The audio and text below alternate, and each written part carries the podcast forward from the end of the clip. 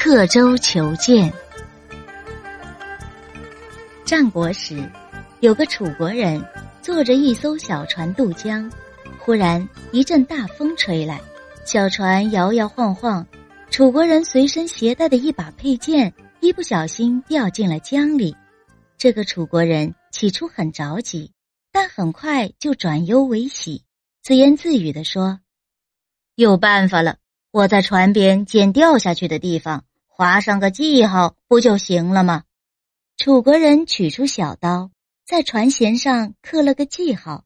同船的人觉得很奇怪，就问他：“你的剑掉到江里去了，你在船上刻这个记号有什么用呢？”楚国人说：“不懂了吧？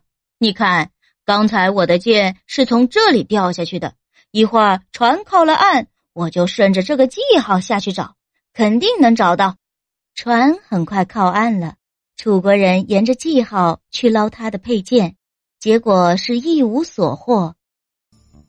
刻舟求剑这个成语出自《吕氏春秋·茶经》，这个故事告诫人们，办事情不能不顾已经变化了的情况和条件，否则就会办错事或闹出笑话。